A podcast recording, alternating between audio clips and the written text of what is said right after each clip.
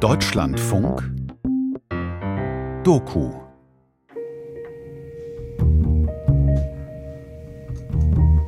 Die NATO und Russland betrachten einander nicht als Gegner. Sie verfolgen gemeinsam das Ziel, die Spuren der früheren Konfrontation und Konkurrenz zu beseitigen und das gegenseitige Vertrauen und die Zusammenarbeit zu stärken. So heißt es in der Grundakte über gegenseitige Beziehungen, Zusammenarbeit und Sicherheit, die die NATO-Länder und Russland feierlich am 27. Mai 1997 unterzeichneten. Für den US-Präsidenten Bill Clinton und den russischen Präsidenten Boris Jelzin war es ein historischer Tag. Diese neue NATO wird nicht gegen, sondern mit Russland arbeiten. Von allen Waffen, die auf die hier anwesenden Länder gerichtet sind, werden die Sprengköpfe entfernt werden.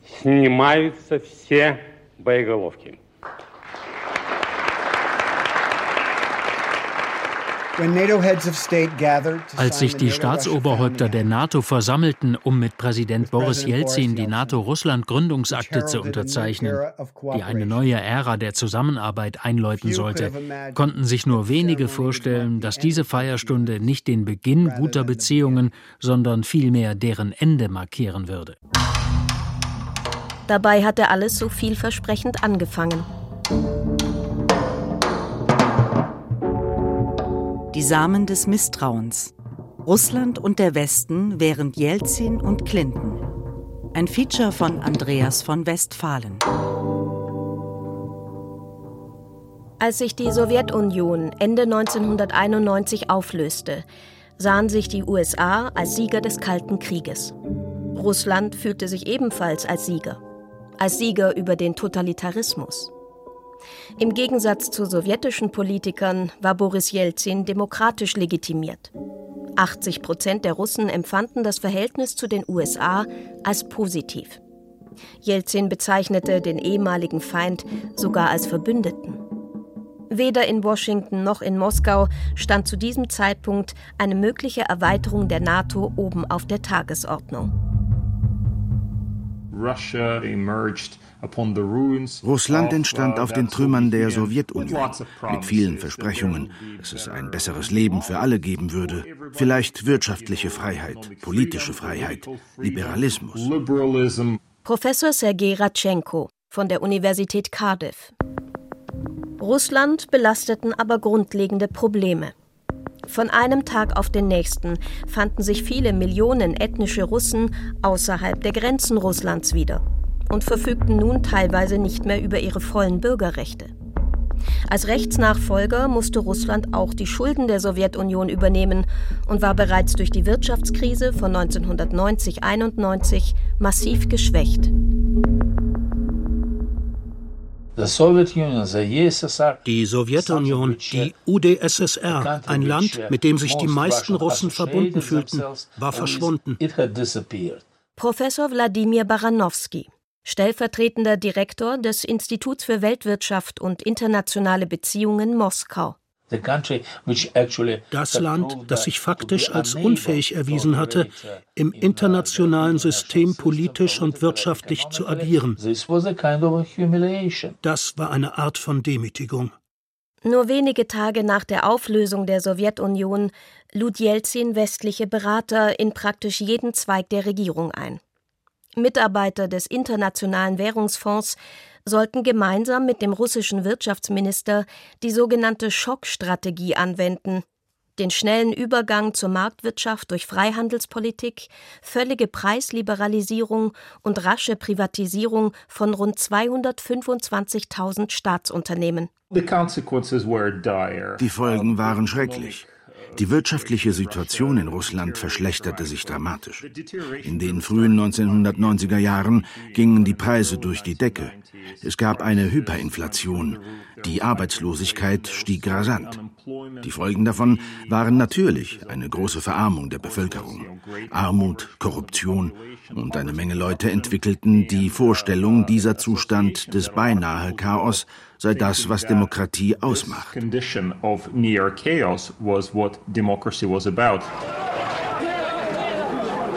Ein Drittel der Bevölkerung rutschte unter die Armutsgrenze.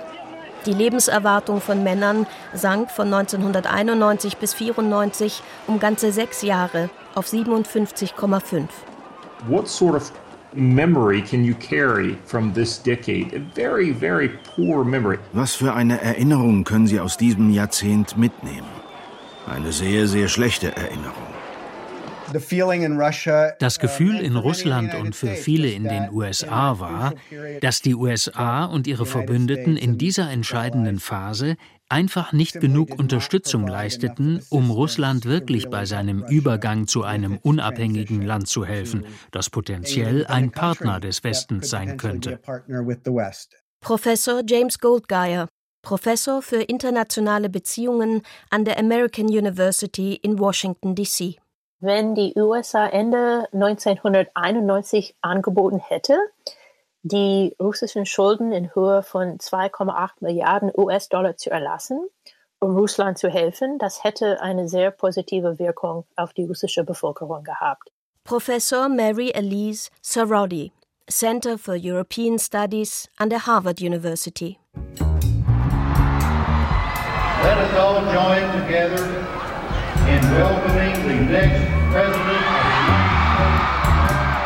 am 3. November 1992 gewann Bill Clinton die Wahl zum US-Präsidenten. Im Januar 1993 trat er sein Amt an. Es gab eine sehr enge Beziehung zwischen Clinton und Yeltsin. Die Beziehung hatte sogar einen Namen, Bill und Boris. Bill versprach Boris in ihrem ersten Telefonat, ich bin entschlossen, dass wir gemeinsam die engstmögliche Partnerschaft zwischen den USA und Russland erschaffen. Kurz darauf kam auch Bewegung in die Frage nach der Erweiterung der NATO. Václav Havel, Präsident der Tschechischen Republik, die 1968 den Einmarsch der Truppen des Warschauer Paktes erlebt hatte, überbrachte Clinton bei einer Unterredung eine klare Botschaft. Unser Hauptproblem ist, dass wir das Gefühl haben, in einem Vakuum zu leben. Deshalb wollen wir der NATO beitreten. Außerdem sind wir von unseren Werten und unserem Geist her ein Teil Westeuropas. Dann traf Clinton Lech Wałęsa, Präsident Polens, das 1956 und 1980-81 mit der Gefahr einer sowjetischen Intervention konfrontiert gewesen war. Nach Jahrzehnten sowjetischer Herrschaft haben wir alle Angst vor Russland. Polen kann nicht ohne Verteidigung zurückgelassen werden. Wir brauchen den amerikanischen Schutz. Ende August 1993 hieß Wałęsa Boris Jelzin in Warschau willkommen. Während eines mutmaßlich alkoholisierten Abendessens überzeugte er Jelzin der Aussage zuzustimmen, eine polnische Mitgliedschaft in der NATO stünde nicht im Widerspruch zu den Interessen irgendeines Staates, auch nicht zu denen Russlands. Am nächsten Morgen versuchte Jelzin seine Aussage zurückzunehmen, erfolglos. Als Wałęsa ihn fragte, ob Polen ein souveränes Land sei, bejahte Jelzin. Daraufhin erklärte Wałęsa, Polen würde als souveränes Land der NATO beitreten. (1993) gab es in der US-Regierung nur wenige Mitarbeiter, die für eine Osterweiterung waren. There was mixed feeling at the State Department, but im Außenministerium herrschten gemischte Gefühle, aber jeder, der sich im Außenministerium mit Russlandfragen befasste, war zu dieser Zeit wahrscheinlich gegen die Politik der NATO-Erweiterung, weil er Sorgen um die Konsequenzen für Russland hatte. Widerstand gab es vor allem im Verteidigungsministerium. Dort herrschte die Sorge, dass eine Ausweitung der NATO mehr Verpflichtungen und höhere Ausgaben verursachen würde. Das Pentagon plädierte daher für eine Partnerschaft für den Frieden. Das Ziel der Partnerschaft für den Frieden war, sowohl Russland als auch die mittel- und osteuropäischen Staaten in eine erweiterte militärische Zusammenarbeit einzubeziehen, während die Erweiterung der NATO-Mitgliederliste zurückgestellt würde. Eine Ausnahme im Pentagon bildete die Staatssekretärin für internationale Sicherheitsfragen Lynn Davis. Sie forderte in einem Memo an Außenminister Warren Christopher, wir sollten die Gelegenheit ergreifen, mit Jelzin und anderen wichtigen europäischen Staats- und Regierungschefs die Einzelheiten auszuarbeiten, um das Fundament für die langfristige Umgestaltung der NATO zu legen. In diesem Dokument schlug sie sogar einen konkreten Zeitplan für die NATO-Osterweiterung vor. Bis 1998 die Tschechische Republik, Polen, Ungarn und möglicherweise Bulgarien und Slowenien. Bis 2000 Rumänien, Albanien und die baltischen Staaten. Die nächste geplante Stufe ist überraschend. Bis 2005 die Ukraine, Belarus und Russland. Dann traf am 15. September 1993 ein Brief Jelzins in Washington ein. Ich kann nicht umhin, auch unser Unbehagen darüber zum Ausdruck zu bringen, dass sich die Diskussionen über die Entwicklung der NATO immer häufiger um das Szenario einer quantitativen Erweiterung des Bündnisses um osteuropäische Länder drehen. Es ist wichtig zu berücksichtigen, wie unsere öffentliche Meinung auf einen solchen Schritt reagieren könnte. Nicht nur die Opposition, sondern auch gemäßigte Kreise würden dies zweifellos als eine Art neuer Isolation unseres Landes wahrnehmen, die im diametralen Gegensatz zu seiner natürlichen Aufnahme in den euroatlantischen Raum stünde. Es folgte ein erstaunlicher Hinweis. Langfristig ist wohl nicht auszuschließen, dass auch wir der NATO beitreten. Aber vorerst ist das ein theoretischer Vorschlag. Innenpolitisch war Jelzin unter Druck. Das Parlament, in dem die Kommunisten die Mehrheit innehatten, zeigte immer mehr Widerstand gegen Jelzins Wirtschaftsreformen. Am 21. September 1993 traf Jelzin eine umstrittene Entscheidung. Anschließend telefonierte er mit Clinton. Ich habe heute ein Dekret über die Wahlen zu einer neuen demokratischen Versammlung unterzeichnet, die am 11. und 12. Dezember stattfinden soll.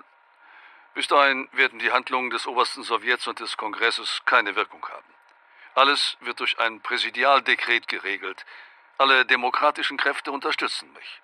Noch in der Nacht kam das russische Verfassungsgericht zusammen und stellte fest, Jelzin habe gegen die Verfassung verstoßen und könne angeklagt werden. Das Parlament entließ ihn und seine wichtigsten Minister. In Moskau gingen Zehntausende Menschen auf die Straße, um das Parlament zu unterstützen und gegen Jelzins Regierung zu protestieren.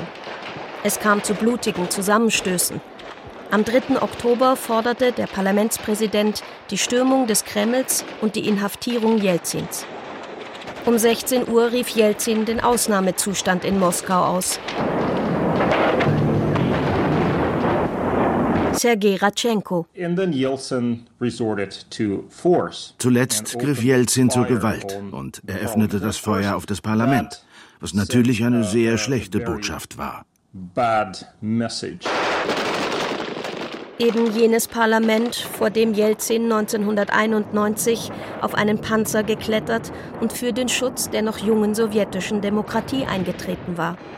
187 Menschen starben nach offiziellen Angaben, darunter auch Abgeordnete.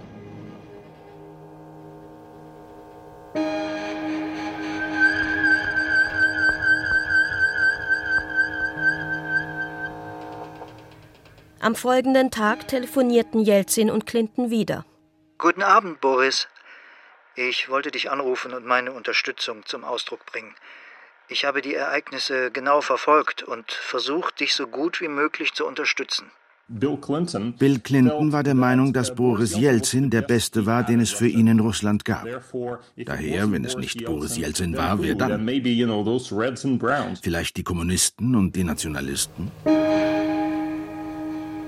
Jelzins Gewalteinsatz sicherte den Erhalt einer pro-westlichen Administration im Kreml, aber sie hinterließ Russland auch ein superpräsidiales politisches System und führte zudem zum Verlust des Glaubens an die Demokratie in Russland.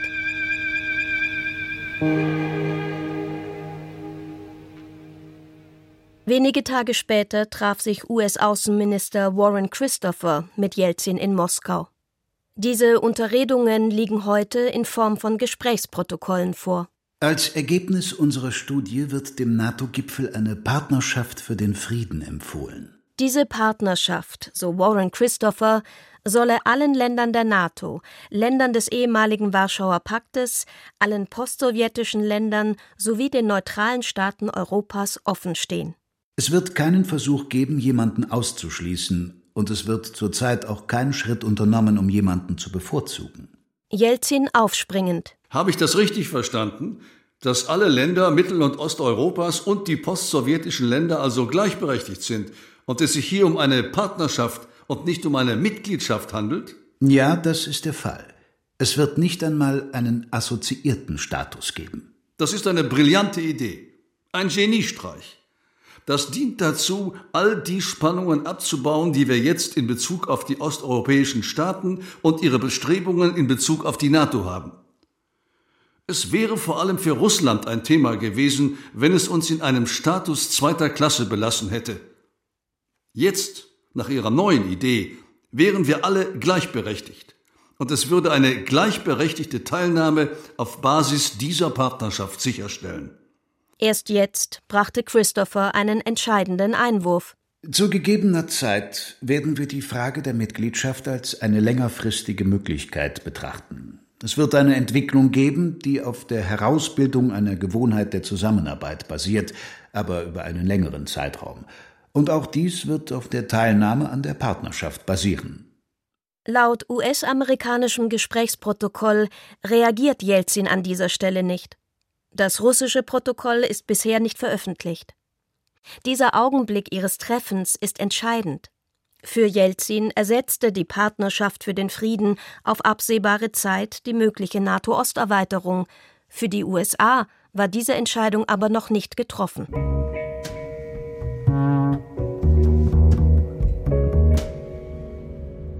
Im Dezember 1993 fand die vorgezogene russische Parlamentswahl statt. Einige von uns waren schon auf den Knien. Wir sind beleidigt, gedemütigt. Die Botschaft des rechtsextremen Wladimir Jirinowski. Seine liberal-demokratische Partei wurde mit fast 23 Prozent der Stimmen zur stärksten Kraft. Ganze sieben Prozentpunkte mehr als die Partei Jelzins, die nur knapp vor der kommunistischen Partei landete.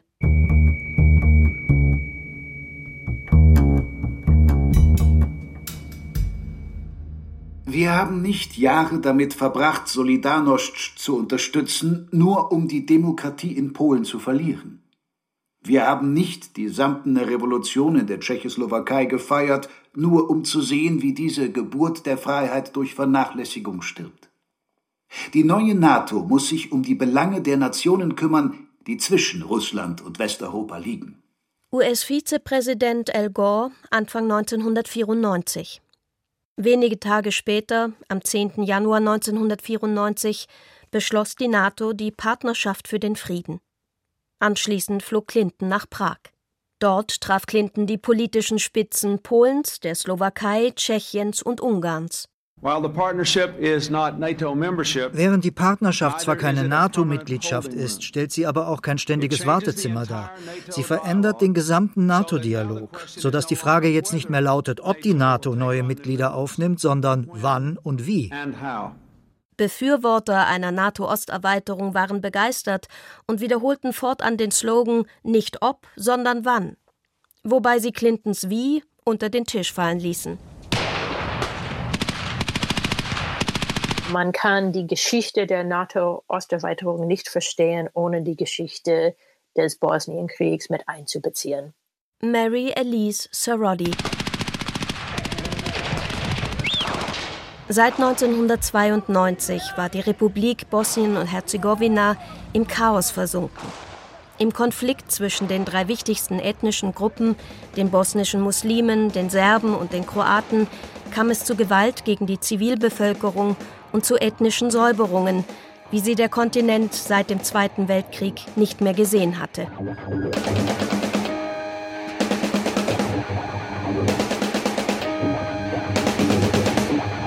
Die USA hatten lange den seit 1991 tobenden Jugoslawien-Konflikt als europäische Angelegenheit betrachtet.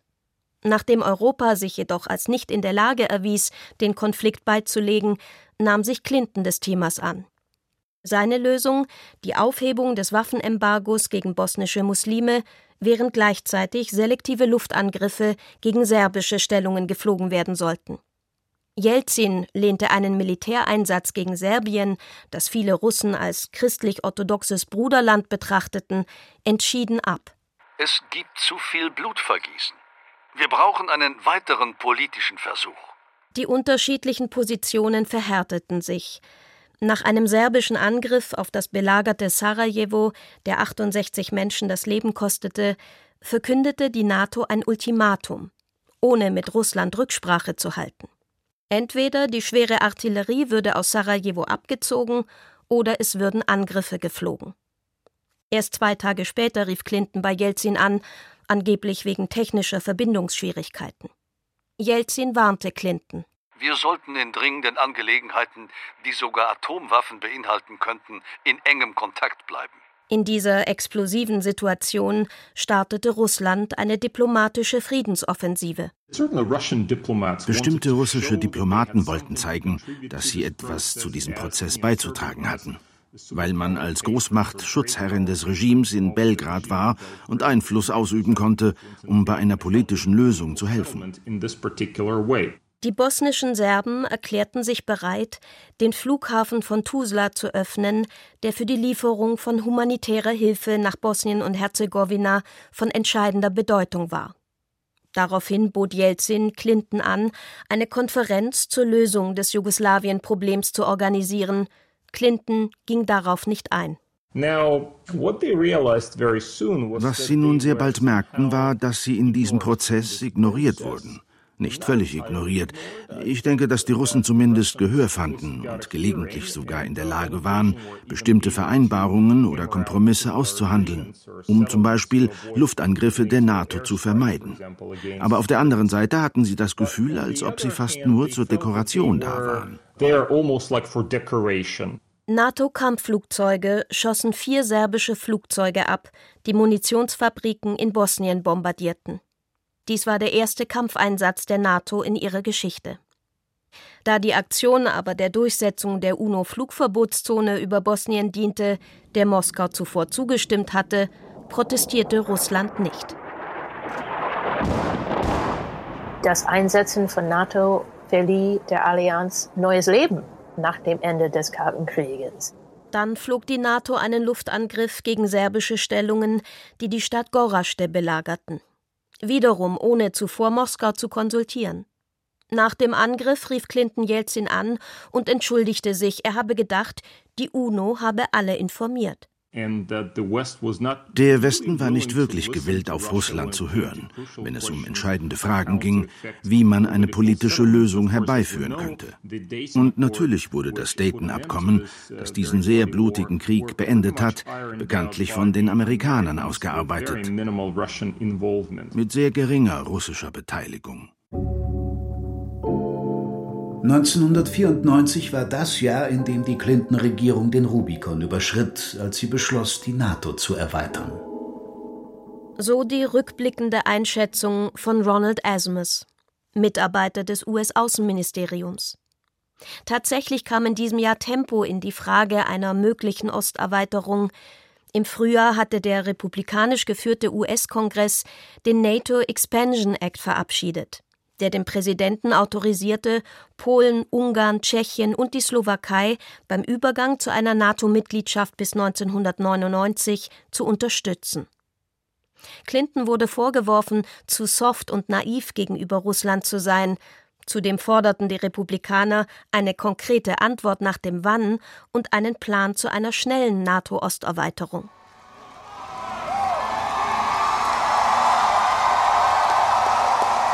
Die Republikaner gewannen die Midterm-Wahlen und der Druck auf Clinton stieg weiter.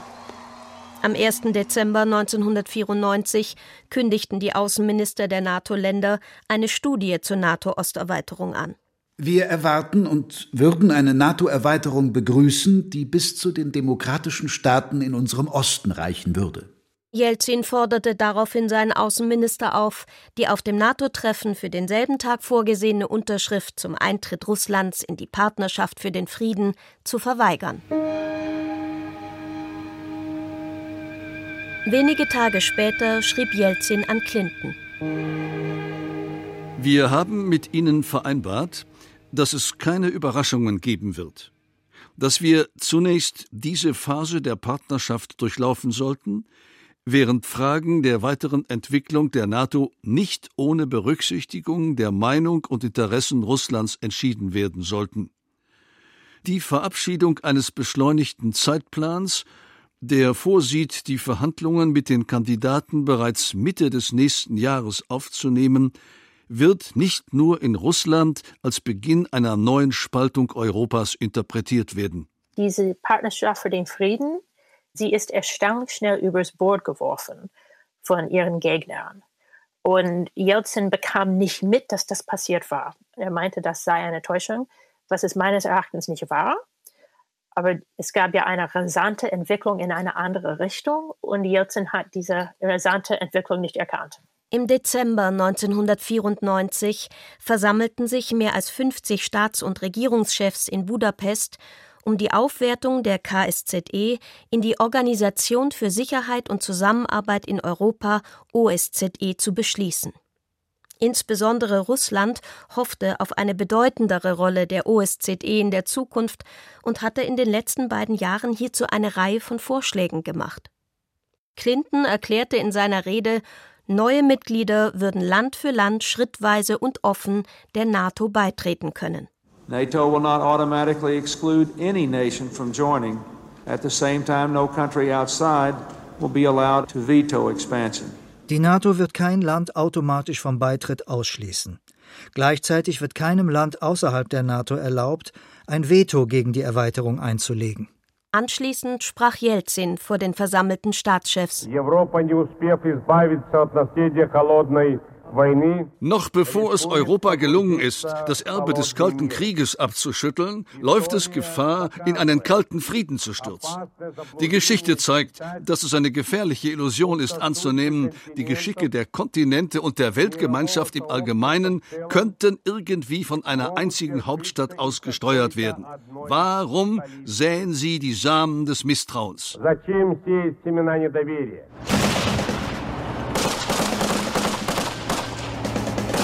Eine Woche nach dem KSZE-Gipfel marschierten russische Soldaten in die abtrünnige Republik Tschetschenien ein.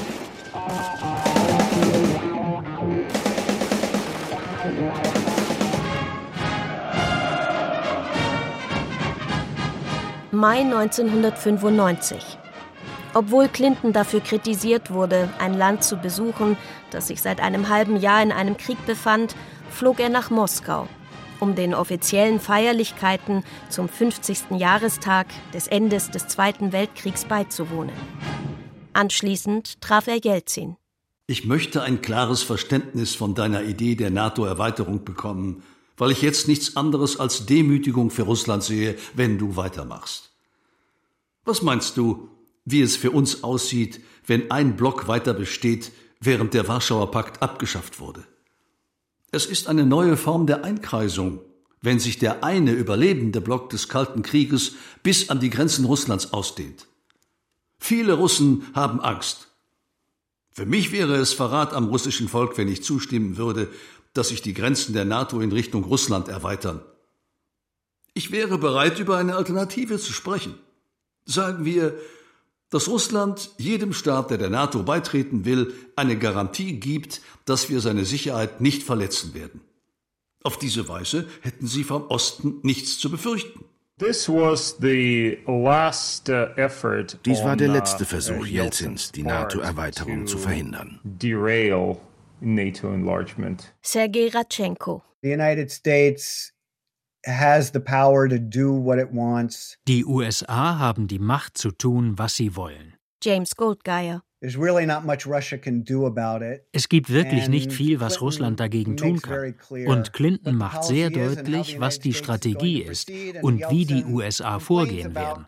Und Jelzin hat nicht die Möglichkeit, die Politik zu ändern.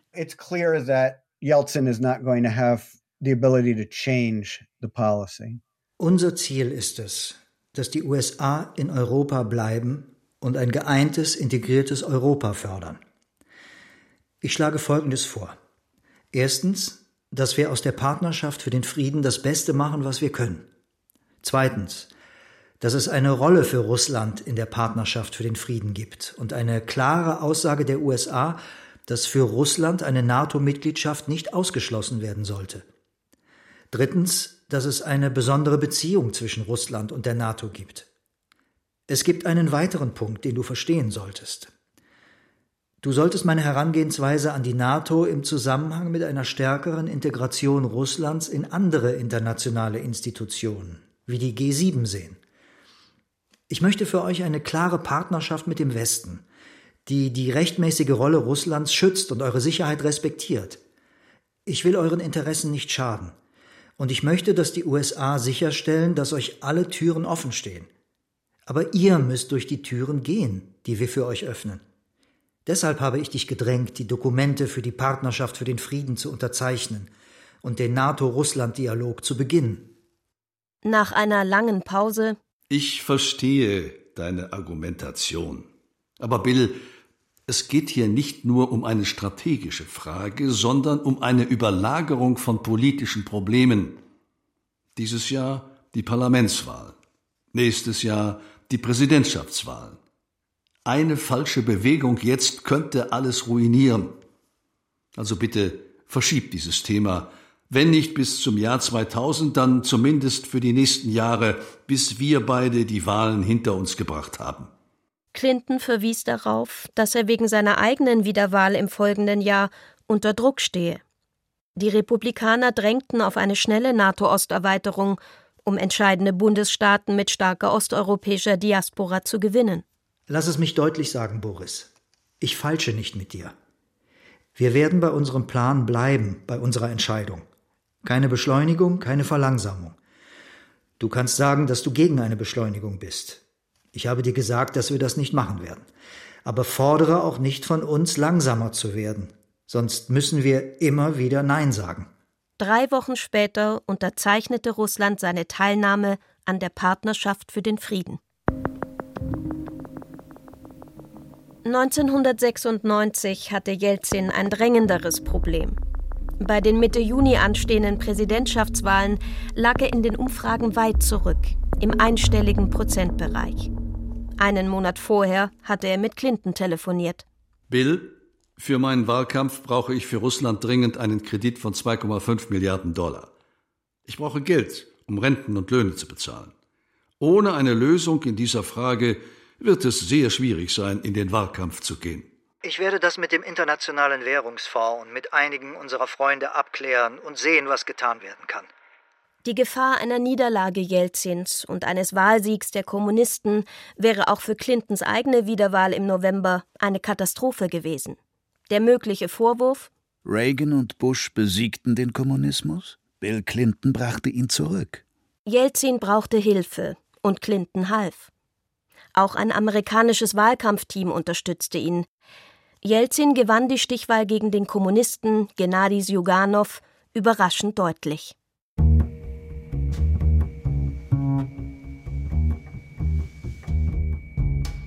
Wenig später musste Clinton sein Amt gegen Bob Dole verteidigen. Der republikanische Herausforderer kritisierte Clintons zögerliche Haltung zur NATO-Erweiterung scharf und warb seinerseits mit einem konkreten Plan zur Osterweiterung. Clinton verkündete im eigenen Wahlkampf vor Vertretern der polnischen Diaspora Heute möchte ich das Ziel Amerikas bekunden. Bis 1999, zum 50. Jahrestag der NATO und zehn Jahre nach dem Fall der Berliner Mauer, soll die erste Gruppe von Ländern, die wir zum Beitritt einladen, vollwertige Mitglieder der NATO sein. The name of your president, my friend, President William Jefferson Clinton. Clinton wurde mit deutlichem Vorsprung wiedergewählt. Im März 1997 ergriff Jelzin bei einem Gipfeltreffen noch einmal die Initiative. Unsere Position hat sich nicht geändert. Es bleibt ein Fehler, dass sich die NATO nach Osten bewegt. Aber ich muss Schritte unternehmen, um die negativen Folgen für Russland zu mildern. Ich bin bereit, ein Abkommen mit der NATO zu schließen, nicht weil ich es will, sondern weil es nicht anders geht. Jelzin bat um die Zusicherung, dass postsowjetische Länder niemals Teil der NATO werden würden und bot im Gegenzug eine mündliche Zusicherung, deren Sicherheit zu garantieren. Clinton lehnte ab. Was Russland für die NATO-Osterweiterung erhielt, war trotz seiner verhältnismäßig geringen Wirtschaftskraft die Aufnahme in den Club der G7-Länder, der nun G8 heißen sollte. und in die Welthandelsorganisation.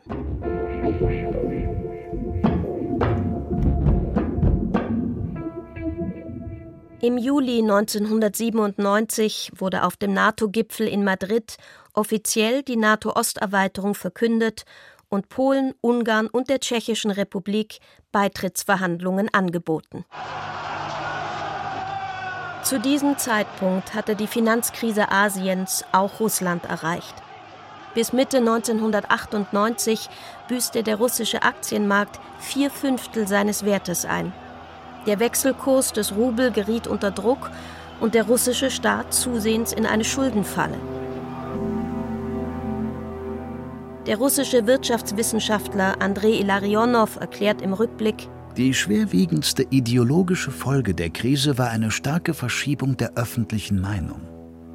Die Worte Demokratie, Reformen und liberal sowie die damit verbundenen Begriffe und Personen wurden diskreditiert.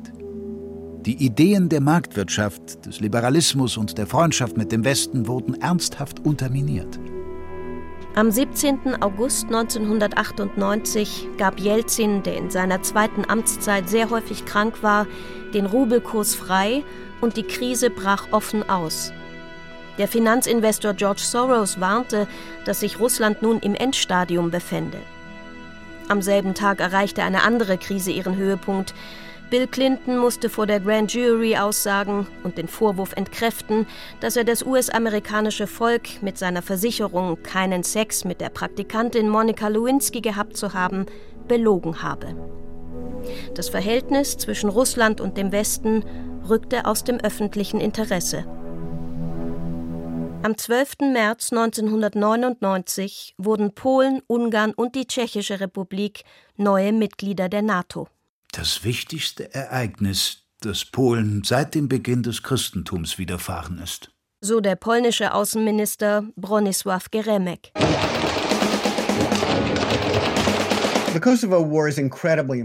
Der Kosovo-Krieg ist unglaublich wichtig. Die Vereinigten Staaten zogen mit ihren NATO-Verbündeten in den Krieg gegen Serbien, das ein russischer Verbündeter war. Ich denke, dass dies tatsächlich der wichtigste Punkt für die veränderte Haltung der Russen gegenüber der NATO war. James Goldgeier und Wladimir Baranowski. Davor war es noch möglich, zustimmend für gute Beziehungen zur NATO zu argumentieren. Danach war es sehr schwierig, ernsthafte Argumente gegen den Vorwurf zu finden, die NATO sei die Organisation, die tatsächlich hinter dem realen Krieg in der Mitte Europas stehe.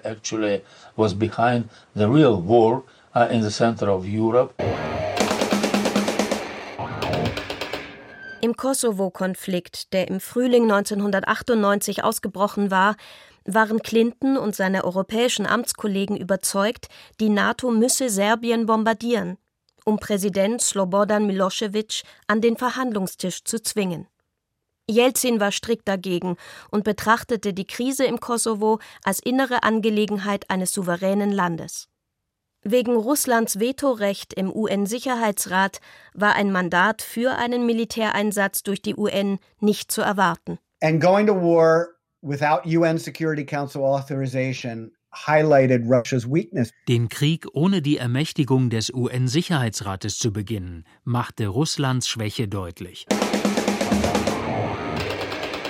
Knapp zwei Wochen nach dem Beitritt von Polen, der Tschechischen Republik und Ungarn entschloss sich die NATO zur Bombardierung Belgrads, ohne Russland zu konsultieren, ohne eine Entscheidung der UN abzuwarten, dem einzigen internationalen Gremium, in dem Russland noch Gewicht hatte. Es gab natürlich enormes Leiden damals in Kosovo und es war klar, dass der Westen etwas dagegen tun müsste. Aber das Einsetzen der NATO, so kurz nach Vollzug der NATO-Osterweiterung, schien ein Zeichen für Russen zu sein, dass NATO zukünftig keine Grenzen respektieren würde und auch sogar Russland Opfer werden könnte. Unmittelbar vor Beginn der Luftschläge rief Clinton Jelzin an und versuchte Verständnis für die Entscheidung zu gewinnen. Jelzin antwortete Ich erinnere mich, wie schwierig es für mich war zu versuchen, die Köpfe unseres Volkes, die Köpfe der Politiker in Richtung Westen, in Richtung der USA zu drehen. Aber es ist mir gelungen, das zu tun.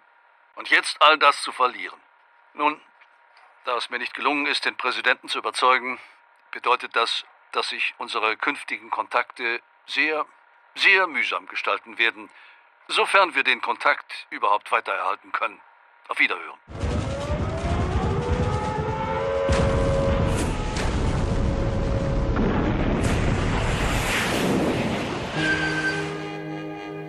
90 Prozent der Russen hielten im April 1999 das NATO-Bombardement für einen Fehler.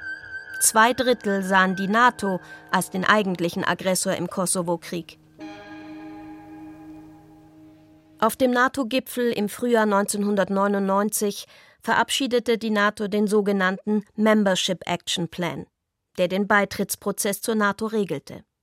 Sieben Länder stellten Anträge Bulgarien, Estland, Lettland, Litauen, Rumänien, die Slowakei und Slowenien.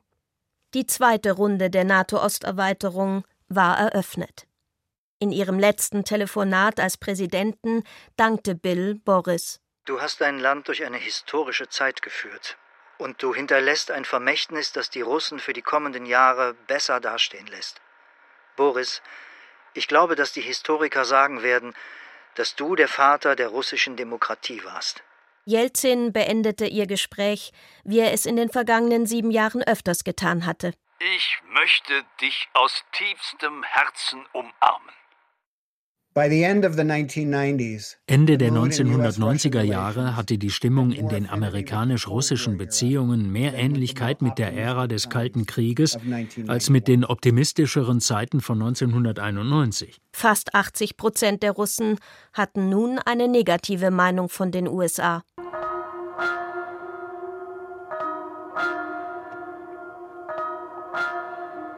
Es gab damals die Möglichkeit einer besseren Zukunft für ganz Europa, inklusive der post-sowjetischen Republiken. Tatsächlich haben die USA, die wichtigen europäischen Mächte und Russland versagt. Sie alle haben versagt, einen angemessenen Platz für Russland in dieser neu entstehenden Architektur Europas zu finden. Die 90er Jahre waren an und für sich eine neue Zeit der Gnade und Geschenk, die Zeit nach dem Kalten Krieg. Und ich meine, wir wussten diese Gnade, dieses Geschenk nicht zu schätzen. Den Fehler dürfen wir nicht nochmal machen.